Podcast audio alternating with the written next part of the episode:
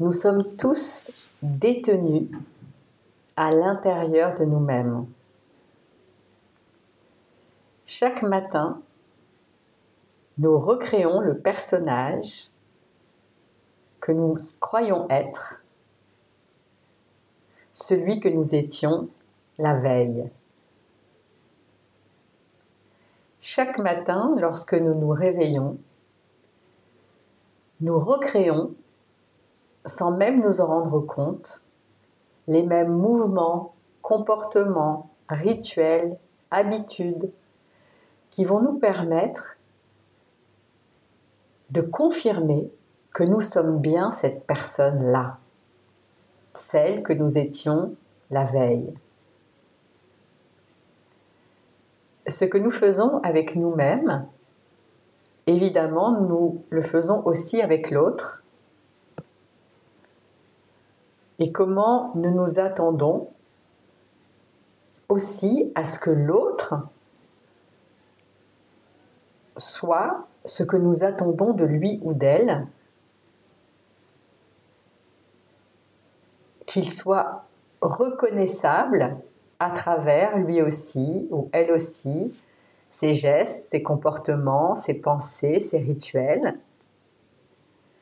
pour que nous puissions ensemble continuer à créer cette histoire de deux personnes qui se parlent et qui se répondent, et petit à petit qui renforcent cette histoire dans laquelle nous allons de plus en plus tricoter ensemble un enfermement et se trouver ensemble détenus au sein de cette vie fabriquée.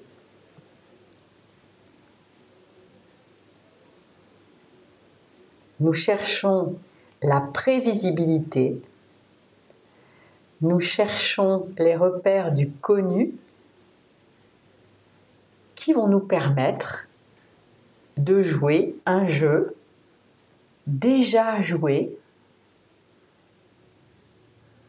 et qui nous empêche d'aller explorer la fraîcheur de l'espace de création, la fraîcheur de l'aventure de la vie qui nous tend les bras à chaque instant dans le non connu.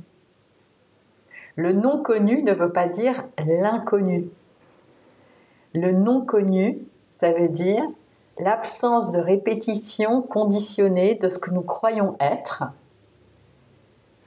Et par exemple, pourquoi pas demain matin, lorsque nous nous réveillons, ressentir profondément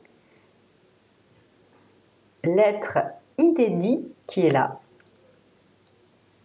qui est derrière la façade de tous ces personnages, et qui lui peut-être, ou elle, aura envie de totalement autre chose que le réflexe habituel conditionné qui se met en route tout seul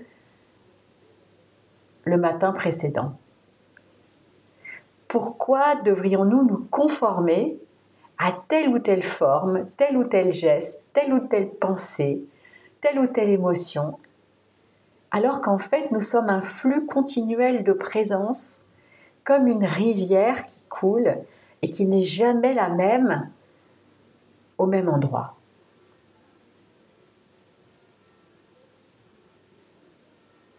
Cette question donc euh, s'ouvre à nous. Comment se fait-il qu'alors que nous avons ce potentiel de présence, d'espace et d'aventure dans notre vie, nous cherchions à recréer les conditions de notre détention, de notre détention conditionnée à ce jeu que nous connaissons et qui nous enferme encore et encore. Donc c'est une question que je vous pose. Lorsque nous mettons en parallèle la sécurité du connu qui nous amène globalement toutes ces souffrances et que nous avons de l'autre côté la connaissance de quelque chose de beaucoup plus profond en nous, d'une présence beaucoup plus profonde, d'une conscience qui est là, comment pouvons-nous petit à petit nous mettre à l'écoute de cette conscience et de laisser aller ce qui nous fait souffrir et qui n'est pas nous finalement? Donc voilà la question de la semaine. Amusez-vous bien avec ce casse-tête. À tout de suite